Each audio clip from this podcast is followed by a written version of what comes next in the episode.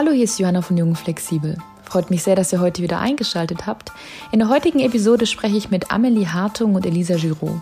Die beiden Kulturwissenschaftlerinnen haben im Sommer diesen Jahres ihr erstes Buch, genauer gesagt ein Kinderbuch mit dem Namen Dodo und das Plastikmeer, eine abenteuerliche Reise veröffentlicht, um auch die ganz Kleinen für das Thema Plastik und dessen negative Folgen zu sensibilisieren. Neben sehr vielen klugen Gedanken dazu, wie man Kinder an das Thema Nachhaltigkeit heranführt, war das vor allem auch ein Gespräch darüber, was global und lokal gesehen alles passieren muss, um dem Klimawandel vielleicht doch etwas entgegenzusetzen. Und ja, man merkt, dass dieses Gespräch kurz nach der diesjährigen Bundestagswahl geführt wurde. Denn es ging auch darum, was neben unserem Konsumverhalten vor allem auch seitens der Wirtschaft und der Politik passieren sollte. Ich bin sehr gespannt, was ihr zu der Folge sagt und wünsche euch jetzt ganz viel Spaß beim Zuhören. Ja, herzlich willkommen, liebe Amelie, liebe Elisa, zum Podcast Jung und Flexibel. Ihr beide seid frisch gebackene Autorinnen eines Kinderbuches und ich freue mich schon total mit euch jetzt darüber zu sprechen. Stellt euch doch gerne mal vor, Elisa, möchtest du vielleicht anfangen? Genau, ich bin Elisa. Es freut mich total, äh, eingeladen zu sein hier heute in dem Podcast. Ähm, ich äh, wohne in Zürich zurzeit, bin aus Berlin, äh, kenne Amelie schon seit Schulzeiten. Ähm, und äh, bin eigentlich so sehr frankophil ausgerichtet vom Studium, habe dann aber Kulturwissenschaften studiert und bin jetzt so im Kulturmanagement gelandet.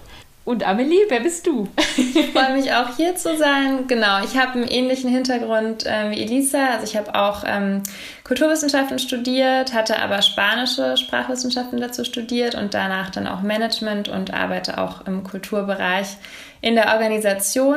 Genau. Und ähm, wohne in Berlin.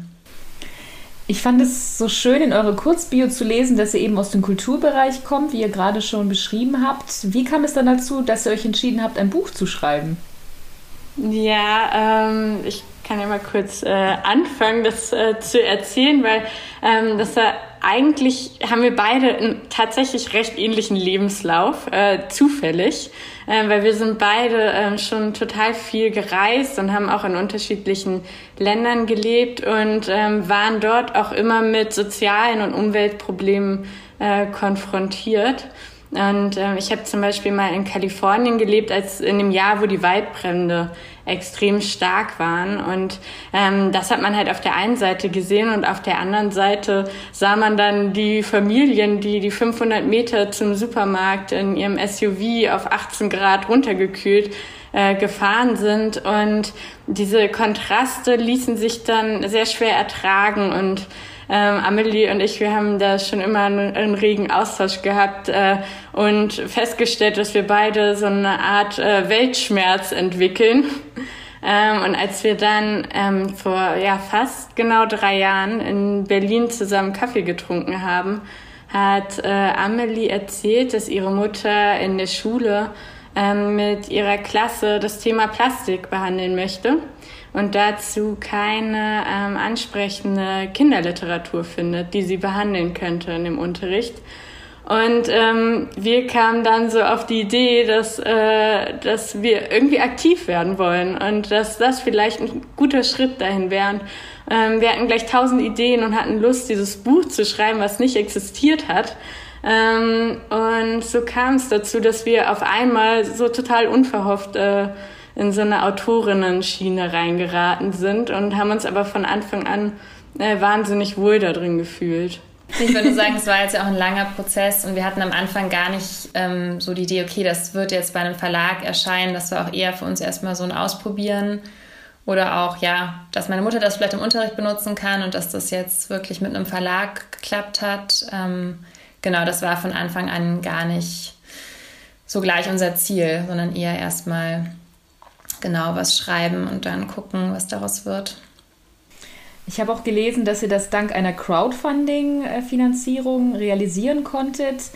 Und ich frage mich auch, ähm, ja, ich kann mir ganz gut vorstellen, dass die Schritte von einer ersten Idee bis dann zum fertig gedruckten Buch dann doch einige sind. Möchtet ihr da auch ein bisschen über diesen Prozess erzählen? Ja, gerne. Genau, also wie gesagt, wir hatten dann die Idee und haben angefangen ähm, zu schreiben. Und das hat lustigerweise auch ganz gut geklappt, weil wir, wie gesagt, nicht in der gleichen Stadt wohnen. Und dann haben, ja, einer was geschrieben, der andere wieder ein bisschen weiter. Und dann haben wir wieder telefoniert und darüber gesprochen und überlegt. Ähm, und es ja, war interessant, diese Lernkurve auch zu sehen, dass es ja auch schwierig ist, so eine stimmige Geschichte zu schreiben, die dann auch am Ende bei einem Ergebnis rauskommt und ja, mit einer Botschaft, die wir auch so rüberbringen wollten dann für die SchülerInnen. Genau, und dann ähm, ruhte das auch erstmal ein bisschen und ja, eigentlich am Anfang dann von Corona, als wir auch beide ein bisschen Luft ähm, dann mal hatten, äh, weil wir dann nicht mehr komplett Vollzeit gearbeitet haben, da haben wir dann das nochmal überarbeitet und dann an Verlage geschickt. Und dann meldete sich der Ökom Verlag und das war dann daran gebunden, dass wir eben eine Crowdfunding-Kampagne ähm, starten und ähm, ungefähr 5000 Euro darüber schon mal an Vorfinanzierung bekommen, quasi schon durch den Verkauf des noch nicht komplett fertig existierenden Buches. Genau, und dann hat das ganz gut geklappt. Und es war für uns auch nochmal ein Zeichen, dass das Thema einfach, ja, dass da auch Bedarf ist und ähm, genau, dass es dann ganz gut geklappt hat, dass wir relativ schnell dann die Zielsumme hatten und dann genau die nächsten Schritte gehen konnten. Also dann mit den Illustrationen, wie setzt man das Ganze, generell, wie baut man das auf. Ähm, genau, also es war ein langer, aber sehr spannender Weg bis zum fertigen Buch. Ja, und man muss vielleicht auch sagen, dass wir es wirklich niemals gedacht hätten, dass das irgendwann mal so ganz offiziell bei einem total tollen Verlag, den wir beide voll gerne mögen, erscheinen wird. Also als wir damals im Café saßen, haben wir wirklich gedacht, wir drucken das äh, hundertmal auf, auf einem, also als PDF aus und verteilen das. Ähm, und daraus ist irgendwie so was riesig Großes geworden. Aber ja, es hat uns halt darin bestätigt, dass die Nachfrage da ist, dass, ähm, dass die Menschen drüber reden wollen und das an die nächste Generation tragen wollen. Und das ist total schön zu sehen. Ich glaube, darüber haben wir noch gar nicht gesprochen. Wie heißt denn eigentlich euer Buch und was ist so der Plot? ähm, das äh, Buch heißt Dodo und das Plastikmeer, eine abenteuerliche Weltreise. Und ähm, Durdu, unser Hauptcharakter, ist eine äh, Stadttaube und die lebt ähm, ihr ganzes Leben lang schon in einem Hinterhof äh, einer Großstadt und äh, beobachtet dort, äh, wie Familien Tag für Tag ihre, ihre Müllbeutel runtertragen und in die großen Tonnen des Hofes werfen. Und eines Tages ähm, passiert dann ein Unglück und eine Tüte reißt, eine dieser Mülltüten und eine kleine Plastiktüte fliegt durch einen Windstoß hoch in die Luft. Und äh, Dodo entscheidet sich dann, ähm, kurzerhand hinterher zu fliegen.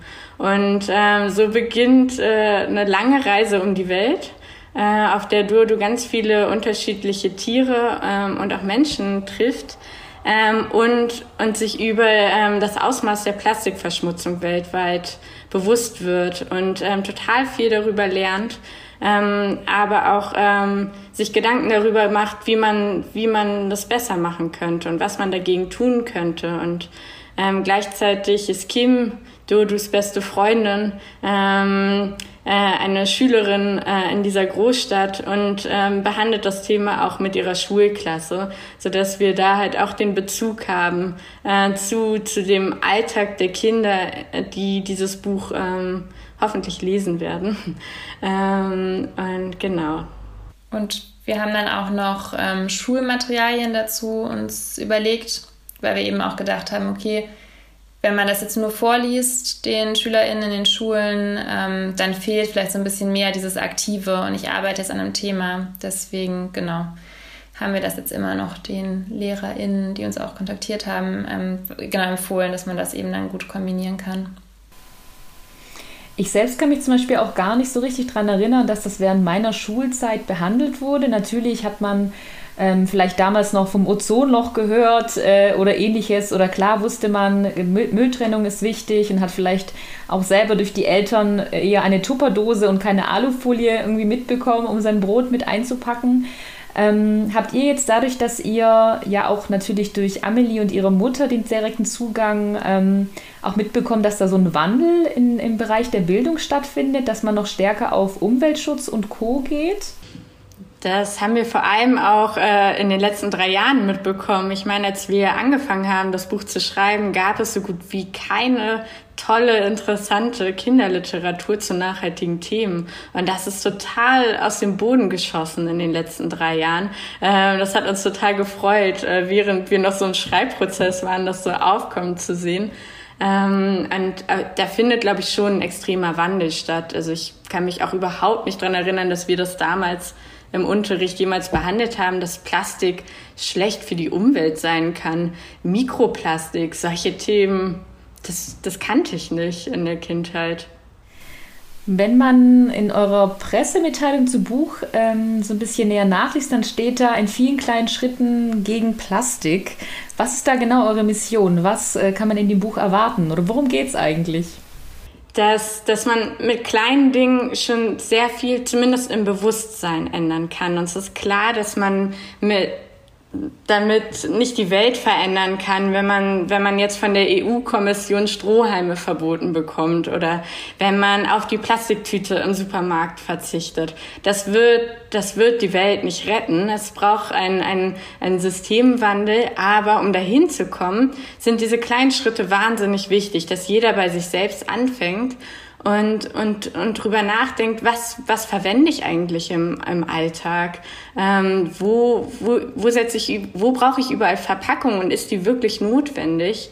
Ähm, ich fand das irgendwie, ich hatte mal so eine, so eine Ricola-Bonbon in, in meiner Tasche ähm, und, und habe mich total gefreut, dass ich den da gefunden hatte, als ich im Theater war und ähm, habe den so rausgeholt und, und habe mir gedacht, wow, ist ja, habe irgendwie angefangen über diese Verpackung nachzudenken. Dachte mir so, Mensch, ist ja praktisch, ist in so einer Verpackung drin und kann man ganz schnell aufmachen und sich in den Mund werfen. Und dann war so dieser Moment, ja, okay, und jetzt habe ich diese Verpackung und werfe sie in den Müll.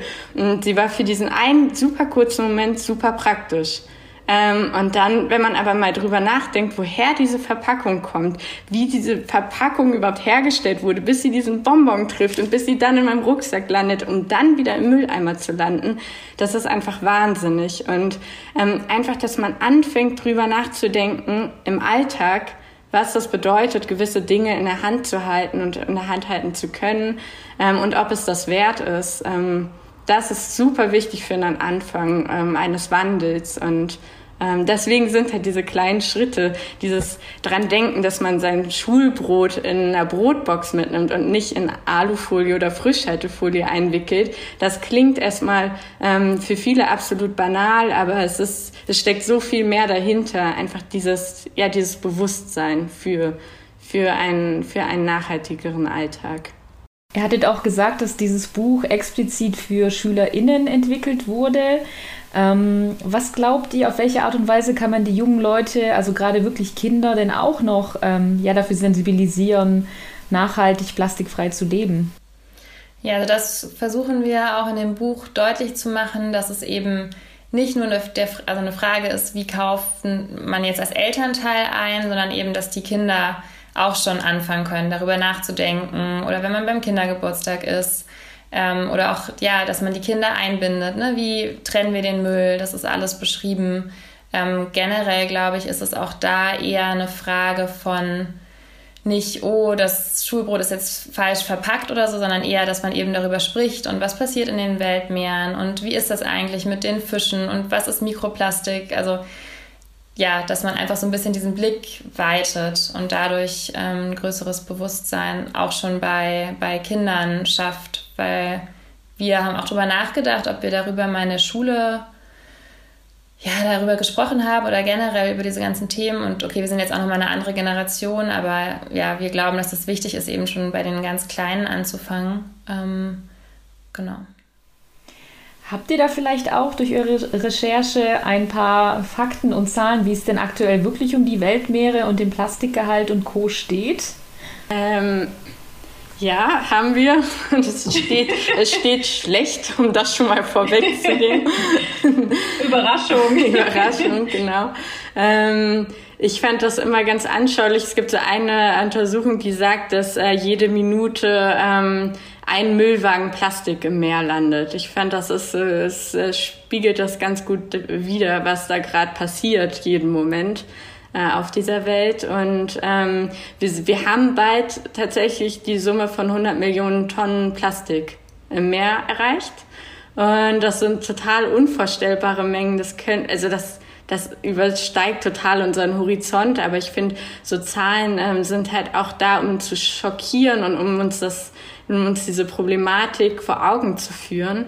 Ähm, und ja, und dieses Plastik, diese super vielen unvorstellbaren Tonnen, werden halt durch äh, Meeresströmungen ähm, in, zu so Müllteppichen zusammengeschoben. Das erklären wir auch in dem Buch. Ähm, und da einfach nur mal zum Beispiel der größte liegt im Nordpazifik und ist, ähm, um wieder eine unvorstellbare Zahl zu nennen, 1,6 Millionen Quadratkilometer groß. Und das ist viermal so groß wie Deutschland. Und wenn man sich vorstellt, dass eine, eine Fläche viermal so groß wie Deutschland einfach nur mit Plastikmüll bedeckt ist, ist das einfach äh, Wahnsinn und hat halt auch eine extreme Auswirkung auf die, auf die Tierwelt, auf die Meerestiere ähm, und damit ja auch auf uns, weil wenn die Meerestiere ähm, Plastik fressen, ähm, landet das am Ende ja auch wieder bei uns auf dem Teller und das ist so, so ein wahnsinnig schlimmer Kreislauf, der da passiert. Und ähm, auch Mikroplastik, äh, wir hatten es ja vorhin schon kurz erwähnt, ähm, ist, ist ähm, absolut äh, verheerend für die Weltmeere, weil, ähm, weil das halt wie Plankton von den Meeresorganismen Organismen aufgenommen wird ähm, und das ist so klein, dass das überall hinkommt und Plastik lagert sich auf dem Meeresboden ab und dadurch ähm, kann es nicht mehr zu, zu einem Gasaustausch zwischen Boden und, und Wasser kommen und dadurch entsteht ein Sauerstoffmangel im Meer. Und so, und das sind, das sind so viele Bereiche im Meer, die da gerade sehr, sehr leiden unter unserem Konsumverhalten, ähm, dass das einfach richtig schmerzt, sich damit auseinanderzusetzen und, und man fühlt manchmal so eine unglaubliche Ohnmacht, weil ähm, man versucht schon so viel ähm, Plastik zu vermeiden und ähm, irgendwas zu tun in seinem Privatleben, um, um die Situation irgendwie zu verbessern. Aber wenn man dann von 100 Millionen Tonnen hört, äh, ja, wird man, wird man eher ohnmächtig. Und das ist halt die große Gefahr, dass man, dass man, ähm, dass man stillhält und ähm, nicht weiß, wie man, wie man, wie man agieren kann und soll. Das ist eine Frage, die ich mir auch immer stelle, dass ich glaube, wir als VerbraucherInnen haben schon eine relativ starke Macht und können doch auch viel tun, aber letztlich dürfen und sollen ja auch Politik und Wirtschaft etwas tun. Ähm, vielleicht auch eine sehr persönliche Frage, aber wie geht es euch jetzt nach der Bundestagswahl letzten Sonntag? Ja. Geht so. ja, also ich glaube auch, das wird ja, ich meine, diese ganzen großen Themen, die jetzt anstehen mit äh, ja, Klimawandel, generell andere soziale Themen, äh, gerade jetzt nach der äh, Corona-Pandemie oder sind auch mittendrin. Ähm, ja, es ist schwierig und ich glaube, gerade bei der Plastikfrage ähm, bräuchte man eben viel mehr Impulse aus der Wirtschaft und aus der Politik, weil solange das alles auf den Gewinn auszielt, ist es schwierig, auch als Verbraucherin da was zu machen, weil klar, man hat seine eigenen bewussten Entscheidungen, wie man einkauft, ähm, wie man lebt. Und da, finde ich, muss man auch immer noch dazu sagen, das ist ja auch ein wahnsinniges Privileg, sich darüber überhaupt Gedanken zu machen. Und ich meine, Unverpacktläden sind super, aber die sind auch wirklich einfach sehr, sehr viel teurer als ein Discounter. Und ähm, genau, also ich finde auch nachhaltig leben, das sagt sich immer so schnell und schön, aber das ist ja auch ein Privileg, sich da auch überhaupt die Zeit zu haben, sich damit auseinanderzusetzen. Wir haben das auch gemerkt in der Recherche. Es ist einfach so schwierig, erstmal an die Informationen zu kommen. Also ich habe das immer noch, ich stehe beim Supermarkt und überlege, okay, kaufe ich das jetzt lieber in der Verpackung oder in der und was ist eigentlich besser oder dann Glas, aber dann ist es wieder schwerer für den Transport und dann kommt man in diese Schleifen rein und ja, um da überhaupt hinzukommen und sich darüber Gedanken zu machen, ja, braucht man ja auch die Zeit und dann im Endeffekt auch das Geld, dann andere Produkte zu kaufen. Genau, also ja, es wäre schön, wenn eine neue Regierung ja bessere Impulse geben würde, um das auch den VerbraucherInnen leichter zu machen, die Entscheidungen zu treffen, die am Ende besser sind für die Umwelt. Ja, und auch Anreize zu schaffen für die Wirtschaft, ähm, dass, äh, dass man gerade auf äh, Verpackungen verzichtet, auf lange Lieferwege verzichtet, dass man regionaler produziert ähm, und dass, ähm, ja, dass man Anreize schafft, dass es nicht günstiger ist, Äpfel aus Neuseeland äh, eingeschweißt zu essen, sondern eher die vom, vom Bauernhof äh, 30 Kilometer entfernt. Ähm, genau, und dass man, dass man dass man diese Anreize durch die Politik schafft, weil die, ähm, klar kann man als Konsumentin ähm, viel, viel, schon mal viel bewegen und Aufmerksamkeit, ähm, Aufmerksamkeit erzeugen, auf Probleme ähm, lenken und das reicht aber nicht. Da braucht, da braucht es die Politik, da braucht es die Wirtschaft, ähm, vor allem in unserer super globalen Welt, wo alles irgendwie verflochten ist. Das, das schaffen wir nicht als Einzelperson. Ihr wohnt ja auch aktuell gerade in verschiedenen Ländern ähm, und es würde mich total interessieren, gibt es da jetzt Unterschiede aktuell zwischen der Schweiz und Deutschland, was so Nachhaltigkeit im Alltag anbelangt? Also wie wird das so konkret gelebt? Hm, also ich äh, habe schon das Gefühl, dass ähm, Plastik hier noch präsenter ist äh, in den Supermärkten. Gleichzeitig glaube ich, ähm, zumindest, man kann ja immer nur aus seiner Bubble heraussprechen, in der man lebt, ne? Ähm, aber dass hier schon ein größ oder die Nähe größer ist zur, zur Umwelt. Ähm, dadurch, dass viele ihre Wochenenden in der Natur verbringen, weil sie halt einfach so omnipräsent ist durch die Alpen, ähm, dass man hier viel mehr mit ähm, mit ähm, Wasser also konfrontiert ist. Überall gibt's Quellen und frisches, sauberes Wasser. Ähm, da habe ich das Gefühl, dass die Leute das so sehr zu schätzen wissen, ähm, dass sie, dass sie aufpassen und dass sie zum Beispiel das Littering, dass man irgendwo Müll zurücklässt, ähm, sehe ich sehr, sehr, sehr selten. Ähm, und da ist ein anderes Verständnis da, aber gleichzeitig ähm, in den Supermärkten sieht es ähnlich miserabel aus. Aber mittlerweile gibt es auch echt viele unverpackt Läden, aber die halt wie auch in ähm, Berlin und in Deutschland wahrscheinlich ähm, überall ähm, viel teurer sind als, als normale Supermärkte. Ihr habt auch vorhin über diesen Moment gesprochen, in dem ihr in dem Café saßt und euch Weltschmerz übermannt hat es gibt ja im Bereich der Nachhaltigkeit sehr, sehr viele Baustellen, nicht nur Plastik. Gab es auch die Überlegung, euch eines anderen Themas anzunehmen oder warum jetzt genau Plastik? Ja, das war dann in dem Moment, glaube ich, dadurch, dass meine Mutter das dann für den Unterricht eben gebrauchen konnte, war das so. Und ich glaube, wir haben auch davor, ja, wie gesagt, uns immer schon ausgetauscht, auch besonders zum Thema Plastik und was das überhaupt macht mit unserer Umwelt. Ähm, ich denke, ja, ich meine, das andere große Thema ist ja jetzt ganz eindeutig der Klimawandel. Da finde ich, ist es jetzt innerhalb des letzten Jahres schon so geworden, dass das sehr viel präsenter auch ist in den täglichen Nachrichten, aber leider natürlich auch dem geschuldet, dass wir einfach Überschwemmungen haben, auch jetzt in Deutschland diese großen Überschwemmungen und Waldbrände. Also ich glaube, das Gefühl, okay, langsam ja, haben wir auch einfach die, die Auswirkungen nochmal verstärkter. Ähm, genau, und da ja, hatten wir auch schon mal überlegt, ob man dazu vielleicht mal was macht, aber wir haben jetzt keine konkreten Sachen geplant. Aber das ist auf jeden Fall auch ein riesengroßes und sehr, sehr wichtiges Thema. Und im Endeffekt, diese ganzen Themen bedingen sich ja auch. Also wenn man jetzt sagt, man hat den Klimawandel, man hat das ganze Plastik im Meer, man hat die Überfischung. Also es ja, es hängt ja immer alles zusammen. Es ist ja ja eigentlich ja auch das Tolle an diesem Organismus Welt, sage ich mal, dass alles sich immer bedingt. Aber wenn wir da eben als Menschen einfach so extrem eingreifen, dass die ganzen Systeme in sich nicht mehr funktionieren, haben wir am Ende die Folgen. Und ja, ich denke, wenn man darüber mehr spricht, hilft das auf jeden Fall schon mal.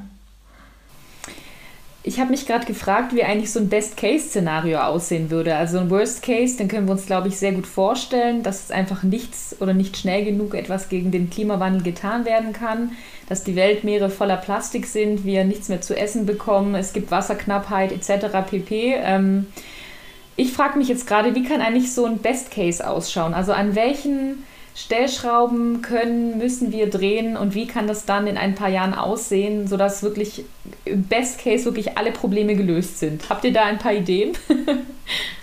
das klingt schön. Ähm, ich glaube generell brauchen wir einfach viel mehr Innovation. Also wenn man sich jetzt vorstellt, dass eben Innovationen auf den Markt kommen, gerade dass man eben diesen Kreislaufgedanken viel mehr verinnerlicht weil im Endeffekt, wir brauchen ja Verpackung. Also es ist ja auch nicht, also wir können jetzt nicht sagen, okay, wir brauchen nie wieder Verpackung. Wir brauchen ja Verpackung und oft ist ja auch, muss es dann auch oder muss nicht, aber gerade im medizinischen Bereich, dann ist das eben auch aus Plastik. Das ist ja auch okay. Man sollte das vielleicht auch gar nicht immer so total verteufeln, aber eben dieses schnelllebige Plastik, was dann sofort in der Tonne landet, ähm, das ist eben ja eins der Probleme. Und ja, ich meine, im Idealfall gäbe es eine Innovation oder eben eine Verpackung, die man einfach immer wieder auch benutzen kann, weil ja, gerade als dann China auch gesagt hat, dass sie unseren Müll nicht mehr nehmen, was ja auch völlig zu Recht ist, dann war ja auch dieses Problem, okay, wir haben halt immer dieses Endprodukt. Und wenn man jetzt eben generell sagen würde, wir hätten einen Verpackungsstoff, der ja sich einfach immer wieder in anderen Formen verwandeln lassen würde, das wäre das wär toll. Ja, und, und Recycling, da denkt man ja, oh, das ist doch aber schon so. Ähm, aber man, man äh, redet halt auch nicht darüber, dass das meist äh, Downcycling ist. Das heißt, du hast zwar diese, diese Materialien, die man recyceln kann, aber die kannst du in der Regel nicht für gleichwertige Produkte verwenden, sondern halt für Produkte, die weniger Ansprüche haben. Und ähm, häufig hat man dann auch bei einer Käseverpackung äh, die Verpackung, die unten ist, kannst du recyceln, den Deckel aber nicht. Ähm, und solche Sachen. Und ich glaube, dass äh, im ja dass im besten Szenario ähm, einmal die ähm, die Verbraucherinnen absolut transparente Informationen erhalten ähm, und im noch viel besseren Fall äh, es überhaupt gar nicht diese Information braucht, weil, weil alles ähm, am besten biologisch abbaubar ist. und ähm, ja, und ich glaube auch, dass ähm, dieser, dieses, ähm, der soziale, ähm, ähm, der soziale globale Austausch ist total großartig, aber dass man vielleicht in diesem ähm, wirtschaftlichen ähm, globalen ähm, Prozess wieder mal einen Schritt zurückgeht und ähm, überlegt, braucht man wirklich die Jeans, die einmal um die ganze Welt gereist ist? Ähm, gibt es dafür nicht andere Möglichkeiten, um nachhaltiger zu produzieren? Und ich glaube, wenn man das erreicht, dass, dass, äh, dass eine soziale, globale Welt existiert, aber gleichzeitig eine wirtschaftlich ähm, regionalere ähm, das wäre schon mal ein großer Schritt. Und das Soziale, dass wir als Menschen reisen können und einander begegnen können, wenn das noch so äh, funktionieren würde, dass wir da keine Emissionen äh, für verschleudern, ähm, ich glaube, das wäre schon ziemlich ideal. Habt ihr denn auch noch irgendwelche Tipps und Tricks für diejenigen, die jetzt vielleicht motiviert sind, ähm, sich nochmal stärker mit dem Thema Nachhaltigkeit zu beschäftigen? Denn ihr habt ja schon gesagt, es ist ja letztlich doch auch ein Privileg, wenn man Zeit und das Geld hat, nachhaltig zu leben, sich nochmal extra zu informieren. Und ich meine, im Best Case wäre sofort ersichtlich und auch günstiger, was nachhaltig, bio und fair ist. Das ist ja aber aktuell doch noch nicht so. Ähm, was würdet ihr empfehlen? Auf welche Art und Weise kann man sich noch Inspiration holen und was kann man relativ schnell und relativ einfach noch in seinem Alltag umsetzen? Ja, ich kann gerne, es ist eins meiner Lieblingsbücher, es heißt Fünf Hausmittel ersetzen eine Drogerie. Und das ist generell ganz toll, das ist von Smarticula und die haben auch eine ganz tolle Webseite. Und man kann wirklich alles, was man braucht, da eingeben. Die haben super einfache Rezepte. Man braucht eben nur diese fünf Hausmittel und dann ja, genau, die haben auch, ich habe auch noch ein anderes, da geht es eher darum, ähm, ich glaube, selber machen für Haut und Haar heißt das. Das ist auch ganz toll. Da kann man, genau, also ich mache zum Beispiel auch mein Deo selber und das sind gleich, also schnelle Rezepte ähm, und im Endeffekt ist es auch einfach super günstig. Oder auch, dass man eben sagt, man braucht jetzt nicht fünf verschiedene Putzmittel, man macht sich das eine aus Soda und Natron und dann oder Essigessenz und dann hat man das und das funktioniert ähm, wirklich sehr gut. Ja. Elisa, hast du auch noch ein paar Tipps und Tricks parat? Ich, ich hole mir die immer bei Amelie. Amelie ist da die, die, Zauber, die Zauberin der nachhaltigen, selbstgemachten Produkte. Ansonsten müssen wir wahrscheinlich auch noch auf den Ökom Verlag verweisen. Die haben auch immer super tolle Ratgeberbücher. euer Kinderbuch und den Verlag werde ich definitiv auch in die Shownotes packen, zusammen mit den ganzen Tipps und Tricks. Ähm, ich habe es euch am Anfang des Gesprächs gesagt, es wird schneller gehen, als ihr denkt. Und ähm, bevor wir zu der Abschlussfrage kommen, würde ich gerne noch wissen, ob euch noch etwas auf dem Herzen liegt, was vielleicht noch nicht angesprochen wurde, etwas, was ihr gerne noch teilen möchtet, was wie, ja, was gerne noch nach außen kann. Ich würde vielleicht sagen, nochmal zu, also weil unser, unser Buch ja ähm, für Kinder konzipiert ist, dass wir da vielleicht nochmal kurz ähm, drauf eingehen, ähm, war, wie man Kinder ähm, dazu bekommt, ähm, nachzudenken ähm, über, über, das, über ihren Konsum, über ähm, Plastik, über ähm, ja, auch generell über nachhaltiges Leben. Und ähm, mir ist so bewusst geworden, wo ich auch viel mit LehrerInnen gesprochen habe, ähm, dass Anschauungsbeispiele immer wahnsinnig wertvoll und wichtig sind und total helfen. Und ich hatte einmal die Chance, mit einer Klasse zusammen in eine Müllverbrennungsanlage zu gehen.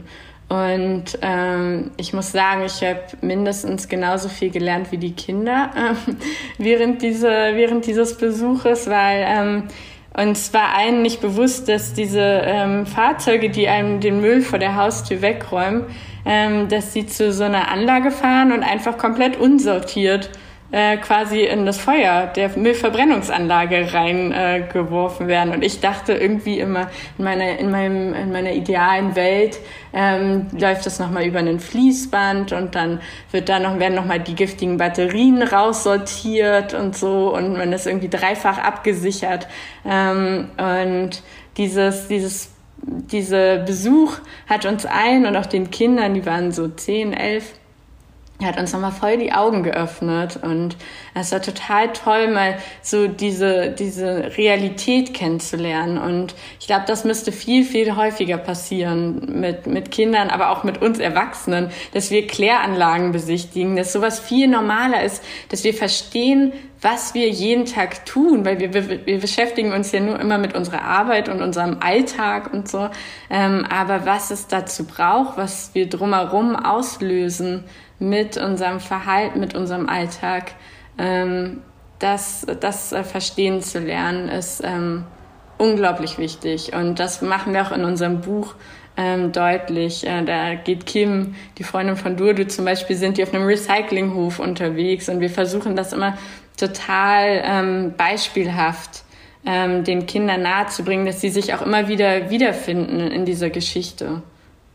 Hm. Ja, auch, dass man Kinder empowert, also dass man auch unser Buch, ich will jetzt nichts verraten, aber es endet dann auch sehr positiv und in sehr viel Aktionismus der Kinder mit den Tauben zusammen ähm, und den Eltern und alle ziehen quasi in einem Strang. Ähm, genau, weil ich denke, wenn wir sagen, okay, wir alleine können nicht so viel machen, aber wenn man sich eben zusammenschließt, oder das ist auch angenehm natürlich an die Fridays for Future Bewegung unserem Buch, dann, ja, dann ist da auf einmal eine Macht und dann wird darüber berichtet und dann ist man eben nicht nur der Verbraucher, die Verbraucherin, die quasi das äh, entgegennimmt, was von der Politik und der Wirtschaft ähm, gemacht wird, sondern ja, dass man da sagt, okay, ich, ich habe auch, hab auch Kraft und ich kann auch was machen und dass die Kinder das eben auch schon mitbekommen. Ja, ich danke euch sehr, dass ihr jetzt tatsächlich nochmal so zum Anfangspunkt zurückgekommen seid, dass es ja einfach darum geht, die ganz, ganz Jungen, die ganz Kleinen zu mobilisieren, den Infomaterialien und auch eben in dem Fall ja auch wirklich so liebevolle Illustration nochmal an die Hand zu geben, ne? dass man einfach sieht, okay, was passiert, wenn ich das tue oder wenn ich das vielleicht auch nicht tue. Und ähm, ich gebe dir recht, Elisa. Ähm, ich persönlich war zum Beispiel auch noch nie in so einer Verbrennungsanlage und das würde mir wahrscheinlich auch nochmal die Augen öffnen.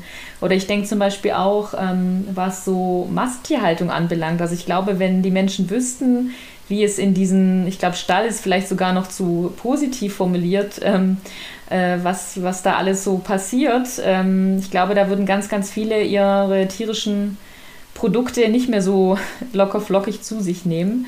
Ja, ich würde mich jetzt so gerne ähm, noch länger im Detail mit euch austauschen, aber ich komme tatsächlich schon zur aller, allerletzten Frage und ich bin sehr gespannt, was ihr dazu sagt. Ähm, In diesem Podcast geht es ja um Nachhaltigkeit, Gesundheit und Gesellschaft und mich interessiert immer bei meinen Gästinnen und Gästen, welche drei Dinge man tun könnte, um diesen Planeten vielleicht noch zu retten. Ihr habt ja jetzt doch einiges genannt, aber vielleicht fallen euch jeweils auch noch mal drei weitere Dinge ein.